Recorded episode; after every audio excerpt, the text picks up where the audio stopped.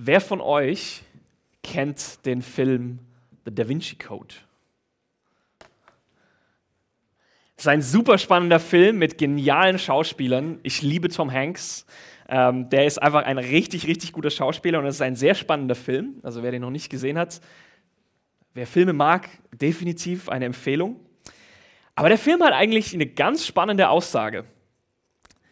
Und wenn man am Ende des Films angekommen ist, der, der, beschäftigt sich auch mit dieser Frage, was ist die Bibel, was ist die Wahrheit, dürfen wir der Bibel vertrauen, können wir der Bibel nicht vertrauen. Und der Film, der kommt am Ende dabei an. Das Neue Testament ist eigentlich gar nicht der wahre Bericht über Jesus. Es gibt da noch so andere Evangelien, die erzählen eigentlich die wirklich wahre Geschichte. Jesus war gar nicht Gott und Mensch, sondern er war einfach ein Prophet und irgendein Kaiser ganz viele hunderte Jahre später hat dann irgendwann mal gesagt, so, der ist jetzt Gott. Jesus hat geheiratet und Kinder gehabt und eine Linie gegründet. Die Oberhäupter der Kirche waren nicht der Papst, sondern Maria Magdalena. Und dann kam die böse Kirche und hat all das verbannt und versteckt. Das wird heute noch im Vatikan aufbewahrt und unter Verschluss gehalten, sodass da niemand rankommt. Und, und, und in dem Film geht es eigentlich, ja, wir müssen diese Wahrheit ans Licht bringen, die eigentlich da ist. Und natürlich macht der Film das auch mit so ein bisschen im Augenzwinkern. Aber es gibt so viele Menschen, die treffe ich und die sind total davon überzeugt.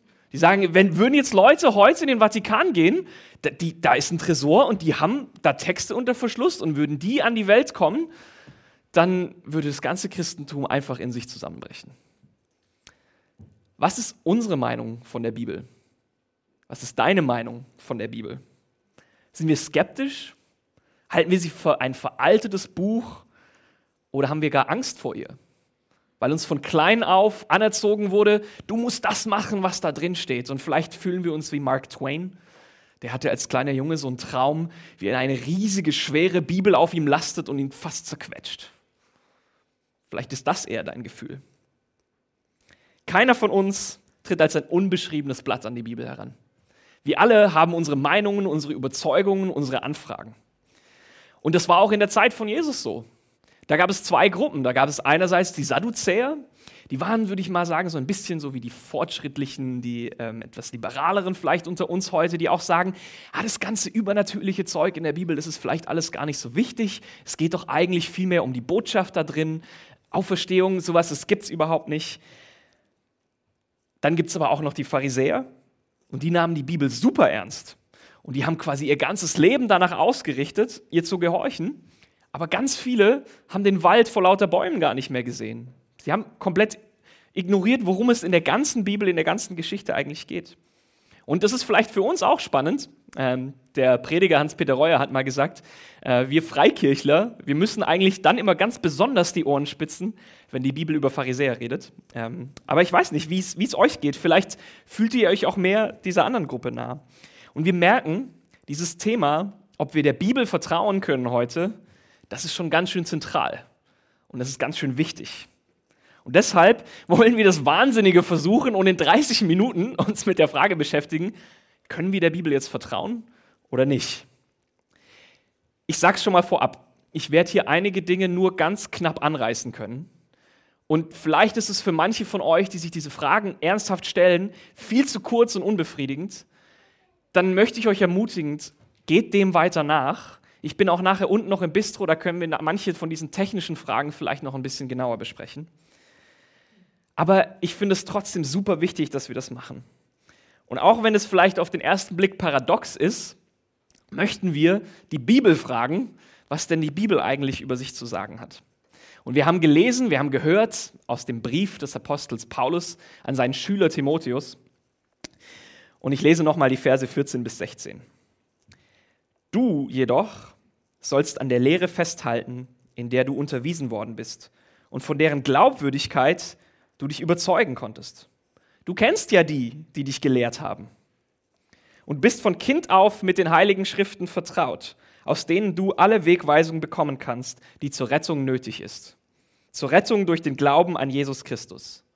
Denn alles, danke, was in der Schrift steht, ist von Gottes Geist eingegeben und dementsprechend groß ist auch der Nutzen. Der Nutzen der Schrift. Sie unterrichtet dich in der Wahrheit, deckt Schuld auf, bringt auf den richtigen Weg und erzieht zu einem Leben nach Gottes Willen. Das ist aus der neuen Genfer Übersetzung. Ich denke, der Text liefert uns drei gute Gründe, warum wir der Bibel vertrauen können. Wir können der Bibel vertrauen, weil sie wahr ist. Wir können der Bibel vertrauen, weil sie gut ist. Und wir können der Bibel vertrauen, weil sie schön ist. Zum ersten Punkt. Wir können der Bibel vertrauen, weil sie wahr ist.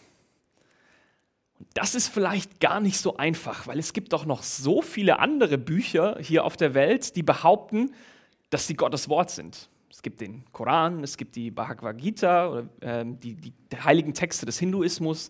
Und sie alle behaupten irgendwie, sie sind Gottes Wort. Warum gehorchen wir der Bibel? Eigentlich nur, weil sie sagt, sie ist Gottes Wort. Dann müssten wir aber diesen anderen Sachen auch gehorchen. Ich, ich denke tief in uns drin, wir glauben der Bibel, weil wir überzeugt sind, sie ist die Wahrheit. Und diese anderen Bücher sind nicht die Wahrheit. Und diesen Anspruch, den stellt auch Paulus. Das ist das, was er meint, wenn er, gesagt, wenn er sagt, auch von Gott eingegeben. Das Wort da ist Theopneustos, das ist wie von Gott eingehaucht, so ein, ein Hauch. Und das ist ganz klar, was Paulus damit sagt. Das ist dieser Anspruch, die Bibel ist wahr, weil sie von Gott kommt. Und nur etwas Gutes, nur etwas Wahres ist auch nützlich zur Lehre. Aber genau dieser Anspruch, dass die Bibel wahr ist, ist heute ziemlich umstritten. Und wie gesagt, es wird jetzt etwas technisch, aber ich möchte gerne das versuchen, mit euch einige der Einwände, die viele Leute haben gegen die Vertrauenswürdigkeit der Bibel, einmal anzugehen, einmal ein bisschen anzureißen. Vielleicht kennt ihr auch Leute, mit denen seid ihr unterwegs und die stellen diese Fragen. Und ihr seid selber auch auf dem Weg, wo ihr denkt, boah, ich muss mich mit diesem ganzen Ding nochmal genauer beschäftigen. Und das sind Fragen, die ihr euch stellt. Deswegen tief durchatmen. Wir schaffen das. Wir können das. Los geht's. Augenzeugenberichte statt ausgedachte Geschichte. Ich höre so viele Leute, die sagen, das Neue Testament, gerade die Berichte über Jesus, gerade die Evangelien, das sind doch eigentlich Fabeln, Legenden. 100 Jahre nach dem Leben von Jesus hat die irgendjemand verfasst und der historische Jesus, der der wirklich gelebt hat, der ist doch eigentlich, der ist komplett anders gewesen. Aber die Evangelien selbst, wenn wir uns sie anschauen, dann erheben sie den Anspruch, dass sie eben keine ausgedachten Geschichten sind, sondern dass sie auf die Berichte von Augenzeugen zurückgehen, die diese Dinge selbst gesehen haben. Ein Beispiel aus Lukas, Lukas Evangelium, der Anfang, die Verse 1 bis 4. Schon viele haben es unternommen, eine Erzählung über die Ereignisse abzufassen, die sich unter uns erfüllt haben. Dabei hielten sie sich an die Überlieferung derer, die von Anfang an Augenzeugen und Diener des Wortes waren. Nun habe auch mich, auch ich mich entschlossen, nachdem ich von allem Beginn an, nachdem ich allem von Beginn an sorgfältig nachgegangen bin, es für dich, hochverehrte Theophilus, der Reihe nach aufzuschreiben. So kannst du dich von der Zuverlässigkeit der Lehre überzeugen, in der du unterwiesen wurdest. Und das ist ein ganz schönes Statement, würde ich mal sagen. Lukas arbeitet als Historiker und er sagt, so wie die Leute damals gesagt haben, die konnten nicht einfach sagen, geh in eine Bibliothek, leih dir diese und jene Bücher aus und überprüf, was ich gesagt habe. Die Art, wie das damals funktioniert hat, unter Historikern der damaligen Zeit, und man sieht es immer wieder, wenn man auch andere historische Berichte aus der Zeit sieht, die Leute haben gesagt, schaut, hier gibt es diese Augenzeugen und die leben noch, geht zu denen hin und fragt sie, und dann sagen die euch, ob das, was ich gesagt habe, richtig oder falsch ist. Okay, wie funktioniert das bei den Evangelien? Matthäus, das Buch selber geht davon aus, er war der Ex-Zöllner, selbst einer der Jünger. Markus, die Bibel sagt, Petrus war sowieso ein bisschen sein geistlicher Vater, er war aber auch mit Paulus unterwegs. Aber vor allem geht das Markus-Evangelium wahrscheinlich auf die Berichte von Petrus zurück. Lukas war so ein bisschen der der äh, akademischste unter den ganzen. Der hat nicht nur einen, eine Quelle, die anderen hatten wahrscheinlich auch nicht nur eine Quelle, aber der hatte hat ganz viele Leute befragt. Der war mit Paulus unterwegs. Paulus hat alle anderen zwölf Apostel getroffen, hat von ihnen gehört. Und Johannes war wiederum selbst einer der Jünger. Und das kann ich jetzt in der kurzen Zeit hier nur so kurz sagen. Wenn ihr da Fragen habt, kommt nachher auf mich zu. Aber es gibt letztlich kein gutes Argument dafür, oder kein gutes Argument dagegen, sorry, dass die Evangelien wenige Jahre nach dem Tod Jesu verfasst wurden. Es gibt kein gutes Argument dagegen, dass die Evangelien wenige Jahre nach dem Tod Jesu verfasst wurden. Augenzeugenberichte und nicht ausgedachte Geschichte. Und das ist eigentlich auch ganz schön riskant, weil stell dir mal vor, dann wäre die, die Leute hätten das ausgeschmückt und dann wäre tatsächlich dem jemand nachgegangen, was das hätte auslösen können. Und Paulus macht diesen Anspruch auch immer wieder. Einmal zum Beispiel in äh, 1. Korinther, er über die Auferstehung redet und er sagt, als der Auferstandene hat sich Jesus zunächst Petrus gezeigt, der erste Augenzeuge, dann dem Kreis der zwölf, zwölf Augenzeugen. Später zeigte er sich mehr als 500 von seinen Nachfolgern auf einmal. Einige sind inzwischen gestorben, aber die meisten leben noch. Und es ist dann spannend, wenn man in diese Texte reinschaut, dann geben die auch immer wieder Namen, und man so denkt, wo kommen jetzt diese Namen her? Aber diese Namen deuten darauf hin, dass die Leute, die die Texte gelesen haben, diese Leute kannten. Er sagte, ah, der, der Alexander, der ist der Sohn von dem und dem und der Vater von dem. Die sind davon ausgegangen, ihr kennt diese Leute, ihr könnt da hingehen, ihr könnt mit ihnen reden, fragt sie doch, was sie euch erzählen. Die Schreiber des Neuen Testaments haben wirklich saubere Arbeit geleistet. Sie wollten, dass überprüfbar ist, was sie schreiben, damit deutlich wird, dass es sich nicht um ausgedachte Geschichten handelt. Okay, wie ist es jetzt aber mit dem Alten Testament? Da ist es mit den Augenzeugen ein bisschen schwieriger, weil die Texte vom Alten Testament einfach über einen riesigen Zeitraum verfasst wurden. Aber die Überlieferung ist auch eine andere. Denn das AT wurde vor allem über Generationen mündlich überliefert. Die haben es ihren Kindern erzählt und das merken wir auch bei unserem Text. Paulus geht davon aus, Timotheus wurde als Kind auf, war vertraut mit den Schriften des Alten Testaments.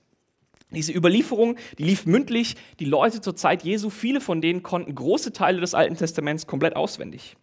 Und wir sehen immer wieder, es gibt aber auch Schriftrollen, in denen diese Texte aufgeschrieben werden. Es gibt es schon vor dem Exil, als Israel ins Exil geschickt wurde, aber es gibt es vor allem, sagt man, dass im Exil, also als Israel verschleppt wurde, dass diese Zeit sie besonders genutzt haben. Sie waren in der Fremde, sie waren nicht mehr in ihrem Land. Jetzt ist die Zeit gekommen, wo wir uns mit diesen Texten, die wir alle kennen, ganz besonders nochmal auseinandersetzen, wo wir ganz genau diese Texte aufschreiben, ähm, ordnen, in eine Sache packen. Und das ist quasi so das Alte Testament, wie wir es in der heutigen Form haben, geht vermutlich auf diese Zeit, auf das Exil zurück. Aber das heißt nicht, dass es nicht schon vorher da war. Es wurde mündlich erzählt, aber das Risiko war auf einmal viel höher, dass diese Sachen verloren gehen, dass auch die Sprache verloren geht. Und deswegen haben sie angefangen, Dinge aufzuschreiben. Es gibt aber zum Beispiel auch, es gibt so kleine Silberamulette, die wurden datiert ungefähr auf die Zeit 700 vor Christus und da steht schon geschrieben Teile des aaronitischen Segens. Also schon in der Zeit wahrscheinlich von Manasse hat man auch Texte wirklich aufgeschrieben auf Silber und um den Hals getragen. Das heißt auch, dass diese Texte noch mal viel älter waren, nur als dieses Zeugnis. Wie gesagt, wenn es mehr interessiert, sprecht mich gerne an oder Berko, ähm, der kann euch da sicher auch viel erzählen. Also, Augenzeugenberichte statt ausgedachte Geschichte. Aber auch, es geht um Ehrlichkeit und nicht um Eitelkeit. Und ein, als ein Argument, das höre ich mindestens genauso oft, ist, dass die Bibel eine bewusste Fälschung ist. Also nicht nur so ein, ah, wir, wir schreiben eine nette Legende, sondern eine bewusste Fälschung und ein dreister Schwindel dafür, dass irgendwelche Leute ihre Macht durchsetzen. Dass sie selber an die Macht kommen, dass sie ihre eigenen Überzeugungen groß und packend darstellen. Aber wenn wir uns die Bibel anschauen, dann ist schon die Art, wie sie verfasst wurde und wie diese Geschichten erzählt werden, dann passt es überhaupt nicht. Weil es ist schon spannend. Lest euch mal die Geschichte Israels im Alten Testament durch und dann schaut mal, lest sie mal als die Geschichte eines Volkes. Und das ist schon krass. Die Könige, die kommen ganz schön schlecht weg. Das Volk selber kommt ganz schön schlecht dabei weg. Alle Helden, die kommen ganz schön schlecht dabei weg. Und es war lustig, äh, ich habe mal in Gießen äh, in einer WG gewohnt, als ich studiert habe und einer meiner Mitbewohner, sehr komischer Vogel, aber richtig cooler Typ, der hat ähm, Archäologie studiert und der konnte fließend Akkadisch, Sumerisch und Ägyptisch lesen. Das heißt, ich hab, wir haben dem irgendwelche Hieroglyphen gezeigt, der konnte die komplett einfach so runterlesen. Und ähm, wir saßen dann immer abends äh, zusammen nach der Uni und uns war langweilig und dann haben wir gesagt, hey Christian, erzähl uns doch mal wieder eine Geschichte. Und dann hat der ausgepackt und andere Texte aus der Zeit des äh, alten Vorderen Orients vorgelesen. Und zwar so Berichte von den Königen, wie die über sich geschrieben haben, die akkadischen, die sumerischen Könige. Und es war äh, ziemlich lustig. Die sind definitiv nicht jugendfrei, die Geschichten, wie diese Könige über sich, über sich reden. Aber für junge Studenten war das ganz schön äh, unterhaltsam. Also wer das möchte, macht es gerne mal. Aber vielleicht, äh, genau, in dem passenden Rahmen. Aber die Geschichten sind komplett anders geschrieben. Ich bin der, also diese Könige stellen sich immer da als die Größten und als die Krassesten und niemand anders ist so krass wie die. Keine Ahnung, es ist ein bisschen wie heute wie Gangster-Rap. Das ist eigentlich sehr ähnlich. Es ist diese typische Übertreibung und das, das war die Art, wie geschrieben wurde. So haben sich Könige dargestellt, wenn sie zeigen wollen, hey, wir sind eigentlich die Größten. Wollte Israel eine Geschichte schreiben, in der sie ihren Anspruch als Volk sicherstellen, hätten die definitiv keine Geschichte geschrieben, in der sie so schlecht wegkommen wie im Alten Testament. Und mit dem NT ist das ähnlich, das habt ihr vielleicht auch schon mal gehört. Die Frauen, die ersten Zeugen der Auferstehung, Frauen durften als Zeugen noch nicht mal vor Gericht aussagen in der damaligen Zeit. Das heißt, wenn jemand einen, ein Argument bringen möchte dafür, dass Jesus auferstanden ist, und er, er überlegt sich das eigentlich nur und es ist nur eine Fälschung, der würde niemals Frauen als Zeugen ausschreiben. Auch die Jünger kommen überhaupt nicht gut weg. Das ist überhaupt nicht so dieses Thema von, ich möchte mich irgendwie groß darstellen. Petrus als Anführer. Vielleicht kennt ihr diese Geschichten über Petrus. Der wird nicht als der große Held dargestellt. Und dann noch krasser, das NT wird in der Zeit der Christenverfolgung verfasst. Das ist ganz schön riskant. Warum sollten die versuchen, so eine Geschichte zu faken? Ich habe euch ein Bild mitgebracht ähm, von einem lustigen Typen, der heißt äh, Chuck Colson. Und der war, ich weiß nicht, ob sich manche von euch noch an den Watergate-Skandal erinnern.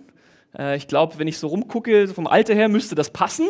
Die ganzen Jüngeren, also ich hatte, ich musste mir das auch erstmal anlesen, aber da wurden Wanzen in das Büro von der Demokratischen Partei äh, verfrachtet und dann wurden Leute dabei verhaftet, weil du durftest nicht einfach das Büro von einer anderen Partei verwanzen. Und dann wurde raus, dann kam raus, diese Leute sind eigentlich engste Vertraute von dem Präsidenten der Republikaner von Nixon und die wollten das nutzen, um seine Wahlkampagne zu, äh, seine Wiederwahlkampagne zu befeuern. Und das ging dann ziemlich durch die Decke. Und dieser Typ, äh, Chuck Colson, der war äh, so, man sagt der, der Hatchet-Man von Nixon, also der, der immer die Drecksarbeit gemacht hat. Und der war da auch mit drin verwickelt. Und ähm, der ist dann, äh, genau, das Ganze ist dann aber es war wie so eine Verschwörung. Die Leute haben bewusst, also das war tatsächlich so, so eine Verschwörung. Also die haben sich zusammengetan, um eine Sachen zu faken, um eine Geschichte aufzubauen, die Nixon bei seiner Wiederwahl wieder hilft. Aber das Ganze hat nur ein paar Wochen gehalten. Dann hat einer von denen nachgegeben und es war vorbei. Sobald der Druck größer wurde, sobald die Gefahr größer wurde, brach das Lügenkonstrukt zusammen. Und Colson ist im Gefängnis dann Christ geworden und äh, der hat das mal so gesagt. Ich weiß, dass die Auferstehung eine Tatsache ist und Watergate hat es mir bewiesen. Wie das? In Watergate waren zwölf der mächtigsten Männer der Welt verwickelt und sie konnten die Lüge nicht mal für drei Wochen aufrechterhalten. Sie wollen mir erzählen, dass ab das zwölf Apostel 40 Jahre lang eine Lüge aufrechterhalten konnten. Völlig unmöglich. So Chuck Colson, ich habe ihn falsch geschrieben, das ist C-O-L-S-O-N. Okay. Soweit. Ehrlichkeit statt Eitelkeit und aber auch originalgetreu statt opportunistisch. Da geht es um die, um die Überlieferung. Also jetzt haben wir diese Texte, was ist jetzt mit denen passiert? Und ich sage es mal knapp so. Die Bibel ist das am besten erforschte und am genauesten überlief, überlieferte Werk der gesamten Antike. Vielleicht kennen manche von euch Platon, die Politeia, dieses Höhlengleichnis. Davon haben wir viel, viel weniger Manuskripte und viel schlechtere, viel viel jüngere Manuskripte als vom Alten Testament. Zum Beispiel, äh, oder auch Cäsars Gallischer Krieg, vielleicht mussten manche oder müssen manche von euch das in der Schule übersetzen.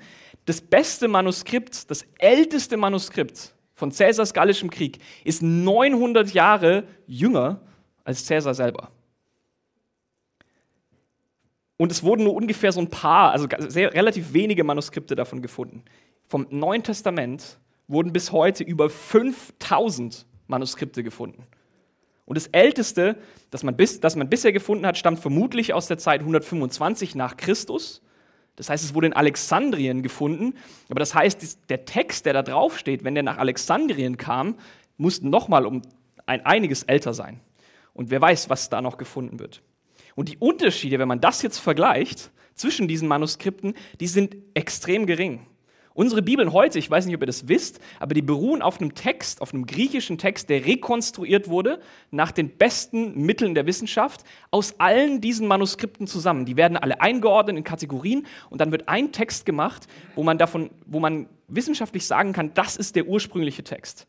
Das heißt, da steckt wirkliche, tiefe, ehrliche wissenschaftliche Arbeit drin.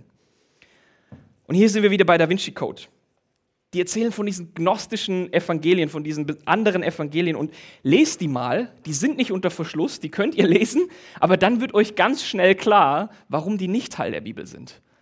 Das sind nämlich solche Fabeln, die haben versucht, und das, die Gnosis ist cool, ich habe mich damit in meiner Masterarbeit mal äh, auseinandergesetzt, das war eigentlich der Versuch, die Lehre von Jesus in ein Gedankensystem der, äh, der griechischen Antike zu packen. Also diese Gnosis, dieses Wissen, diese ganzen Mythen, das gab es schon vorher. Und dann kamen Christen mit dem Versuch, das Evangelium quasi weiterzugeben, wenn, man es, wenn sie es gut meinten, und haben das versucht, in diese Form zu packen. Aber das waren komplett andere Geschichten. Da gibt es dann Götter und die töten andere Götter und daraus entsteht dann die Welt und dann kommt Jesus als das Licht und ist vollkommen abgespaced. Lest die mal, die sind nicht unter Verschluss, die sind vollkommen da. Und es wird deutlich, das sind nicht die Berichte, die die Wahrheit von Jesus erzählen. Das ist, es ist viel wahrscheinlicher anzunehmen, dass sie genau diese Berichte in eine bestimmte Form packen wollen. Und so weiter und so fort. Ich muss schneller machen. Göttlichkeit Jesu, wir haben super frühe Zeugnisse dafür. Wir haben dann auch aus der frühen Kirche eine Liste, welche Werke gelesen wurden und welche nicht. Und da gab es tatsächlich kleine Unterschiede. Aber, ich habe das euch nochmal mitgebracht, der erklärt das besser als ich. Ich lese es euch vor, das ist zu klein. Eines muss mit Nachdruck festgestellt werden. Die neutestamentlichen Bücher wurden für die Kirche nicht deshalb verbindlich, weil sie formell in eine kanonische Liste aufgenommen wurden. Im Gegenteil. Die Kirche nahm sie in ihren Kanon auf, weil sie bereits als göttlich inspiriert betrachtet und ihren inneren Wert und ihre allgemeine apostolische Autorität direkt oder indirekt anerkannte. Die ersten kirchlichen Konzilien, die die kanonischen Bücher klassifizierten, fanden beide in Nordafrika statt. Aber was diese Konzile taten, war nicht, den christlichen Gemeinschaften etwas Neues aufzuerlegen, sondern zu kodifizieren, festzuschreiben, was bereits allgemeine Praxis dieser Gemeinschaften war. Fassen wir zusammen. Wir haben keine zwingenden Argumente dafür, dass die Bibel, wie wir sie heute haben, nicht der Wahrheit entsprechen sollte. Und wenn die Bibel wahr ist, dann können wir, nein, dann sollten wir ihr auch vertrauen. Hier kommen wir wieder zu unserem Text. Paulus fordert Timotheus auf. Du sollst an der Lehre festhalten, in der du unterwiesen worden bist und von deren Glaubwürdigkeit du dich überzeugen konntest. Du kennst ja die, die dich gelehrt haben. Du bist von Kind auf mit den heiligen Schriften vertraut, aus denen du alle Wegweisung bekommen kannst, die zur Rettung nötig ist. Zur Rettung durch den Glauben an Jesus Christus. Denn alles, was in der Schrift steht, ist von Gottes Geist eingegeben. Paulus sagt, obwohl Menschen die Bibel verfasst haben, sind es doch letztlich Gottes Worte. Die Bibel ist weniger daran interessiert, wie genau das funktioniert hat. Ob das ein Diktat wäre, ist auf jeden Fall eine falsche Vorstellung. Und die Bibel ist auch nicht vom Himmel gefallen, sondern Gott hat durch menschliche Autoren, durch menschliche Sprache, in menschlichen Zeiten und Kontexten gesprochen. Und der Bibel zu vertrauen heißt jetzt auch nicht, dass wenn Jesus sagt, ich bin die Tür, dass wir fragen müssen, ja, und aus welchem Holz bist du? Sondern wenn, die, wenn wir sagen, die Bibel ist wahr, dann heißt es noch lange nicht, dass jede Auslegung der Bibel wahr ist. Das ist Arbeit, dass wir verstehen, was ist dieser Kontext? Was heißt das in diesem Kontext? Okay, aber was machen wir jetzt damit? Was, wenn jetzt die Bibel wirklich wahr ist, was machen wir dann damit? Wir können der Bibel nicht nur vertrauen, weil sie wahr ist, sondern auch, weil sie gut ist. Okay, der technische Teil ist geschafft. Wir schütteln uns mal kurz aus, wenn ihr möchtet. Ihr könnt auch mal kurz aufstehen. Jetzt ist das Technische, das Schwierigste haben wir geschafft. Paulus sagt, der Vers geht weiter, die Bibel, sie unterrichtet in der Wahrheit, sie deckt Schuld auf, bringt auf den richtigen Weg und erzieht zu einem Leben nach Gottes Willen. Was hindert uns eigentlich denn dann daran, der Bibel zu vertrauen? Es ist nicht immer nur rationale Argumente, es sind nicht immer nur Dinge in unserem Kopf, sondern meistens, zumindest bei mir, geht es eigentlich um mein Herz. Manche guten Dinge wollen wir einfach nicht hören. Und es ist spannend. Paulus sagt ja auch nicht, die Bibel ist Gottes Wort, deswegen lese sie und denke so, ach wie nett. Oh ja, schön. Das fühlt sich richtig gut an.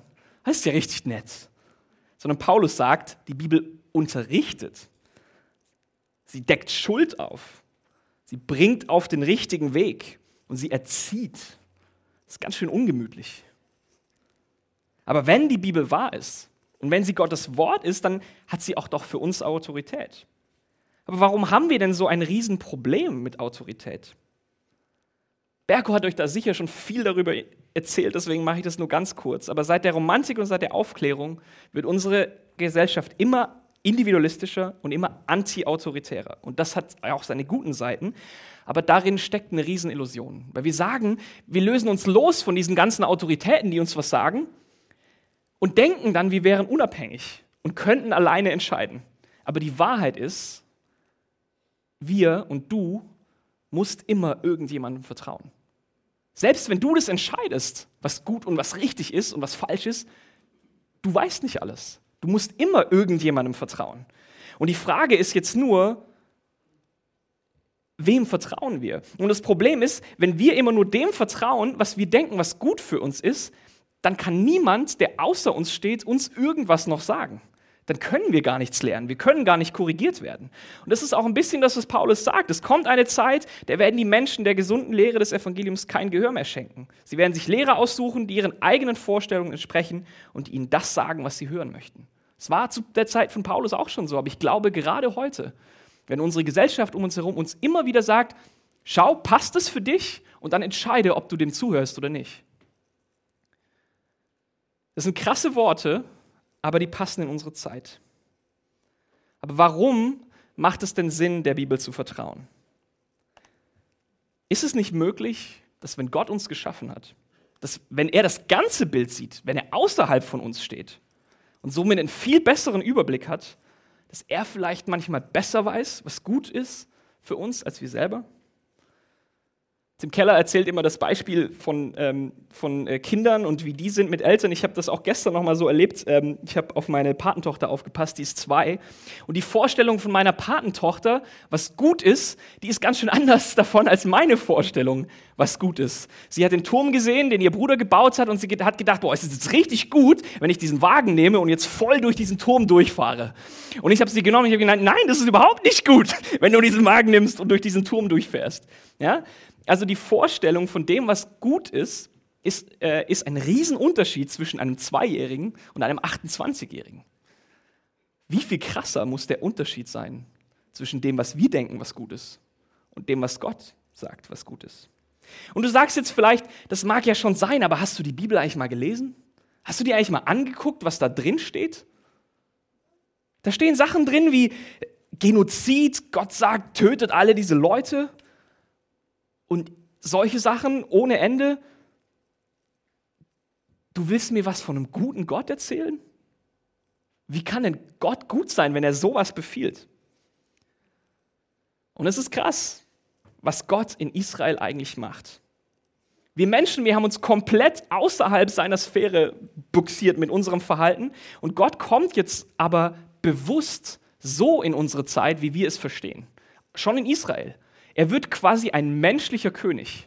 Das heißt, er ist ein Befehlshaber einer Armee. Er wird der Chef und der Oberbefehlshaber von einem menschlichen Königreich. Und dieses Königreich, das steht im Krieg mit anderen Königreichen.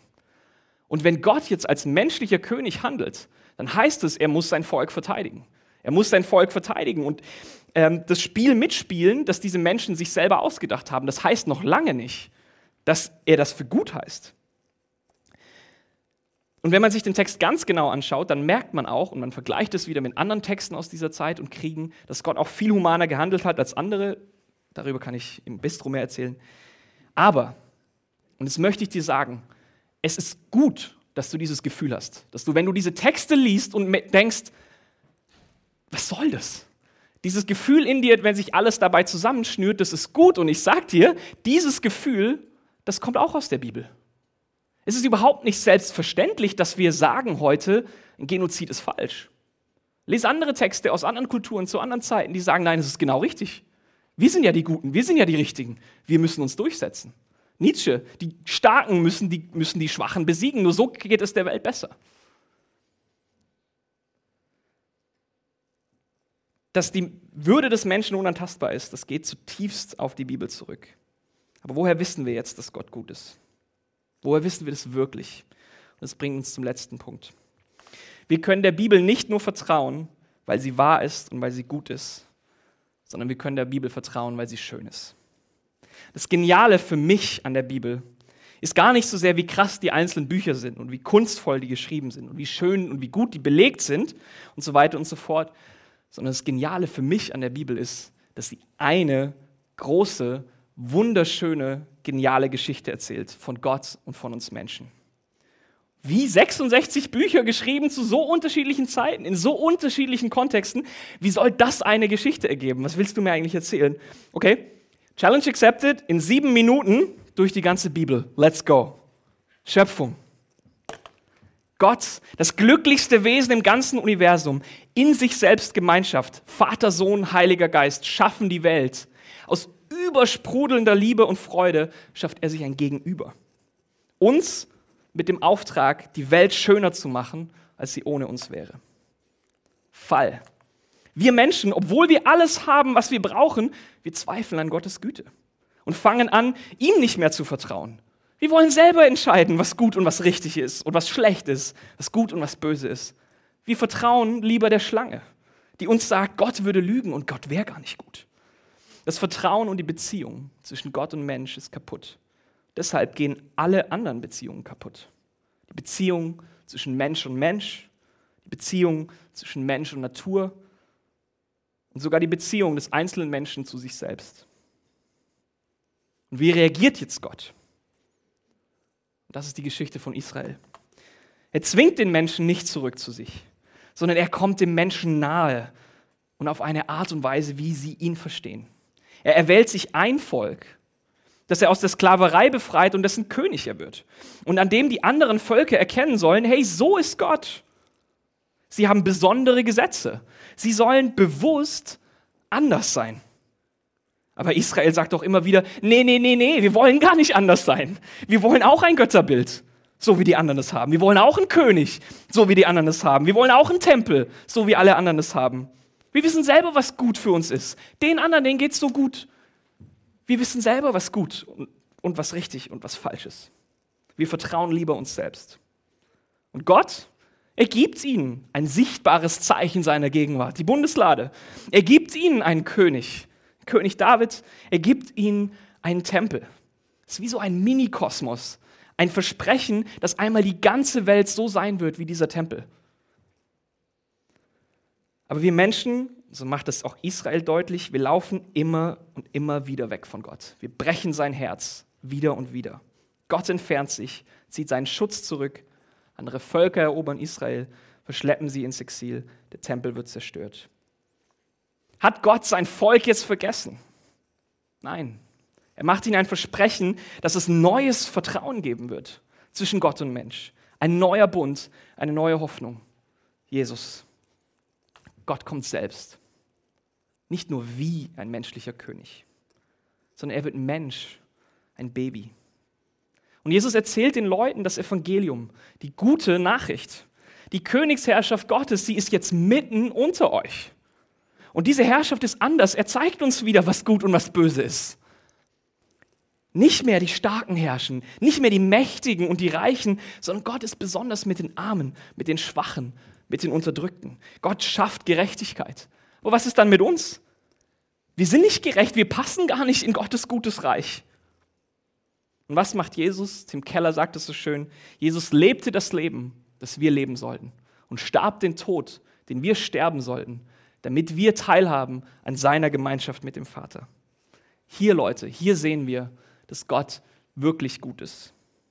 Er bleibt dem, Leben, dem Leiden nicht fern, er trägt es für uns. Und Jesus bleibt nicht tot. Wie könnte der Tod diesen Jesus, Gott, den Allmächtigen, auch halten? In Jesus hat Gott seine Vertrauenswürdigkeit ein für allemal bewiesen. Kirche. Jesus regiert im Himmel und mit dem Vater und wir, seine Freunde und Schüler, die ihrem Meister nachfolgen, dürfen und sollen die Botschafter seines Reiches sein. Aber wir leben auch zwischen den Zeiten in einem schon jetzt und noch nicht. Der Sieg ist errungen, aber viele von uns haben es noch gar nicht mitbekommen. Wir sind eine neue Familie. in Jesus Teil des Volkes Gottes. Aber wir sind auch eine kaputte Familie. Wir warten auf Heilung, wollen uns von Gott verändern lassen. Und Jesus, er haucht uns an und sagt, empfangt den Heiligen Geist. Und dieser Geist, der hat auch durch die Autoren der Bibel gesprochen. Sie ist von Gott gehaucht. Und anhand der Bibel lernen wir, seine Stimme zu hören. Wir lernen, was es wieder heißt, wenn er ist, der uns sagt, was gut und was böse ist. Hier in dieser Zeit wollen wir Jesus vertrauen, wollen wir der Bibel vertrauen, die wahr ist, weil Jesus wahr ist, die gut ist, weil Jesus gut ist und die schön ist, weil Jesus schön ist. Und darauf warten wir, die Neuschöpfung, dass dieser Jesus wiederkommt und alles neu macht, dass er das Böse ein für alle Mal aus der Welt verbannt und zerstört, dass die Güte und die Gegenwart Gottes die Welt die ganze Erde erfüllt, die sein Tempel geworden ist, dass er unsere Tränen abwischt, dass alles Böse unwahr geworden ist, dass er, weil die Beziehung zwischen Gott und Mensch wieder heil geworden ist, alle anderen Beziehungen heilt, zwischen Mensch und Mensch, zwischen Mensch und Natur und die Beziehung zu uns selbst. Die, diese Gartenstadt Gottes, Leute, diese Schönheit, Wahrheit und Güte in aller Ewigkeit, wie sehr ich mich darauf freue. Lasst mich so enden. Leute, das Evangelium ist zu schön, um falsch zu sein. Die Bibel ist zu schön, um falsch zu sein. Und dieser Jesus ist so schön, dass es sich lohnt, alles auf ihn zu setzen. Wirklich all in zu gehen. Und ja, es ist ein Vertrauensschritt. Aber weil das, was ich haben könnte, wenn diese Bibel wahr ist, so genial, so lebensspendend ist, dann möchte ich das Risiko eingehen und dem Glauben schenken, was die Bibel über diesen Gott, über diesen Jesus sagt. Und ich hoffe, ihr tut das auch. Amen. Amen.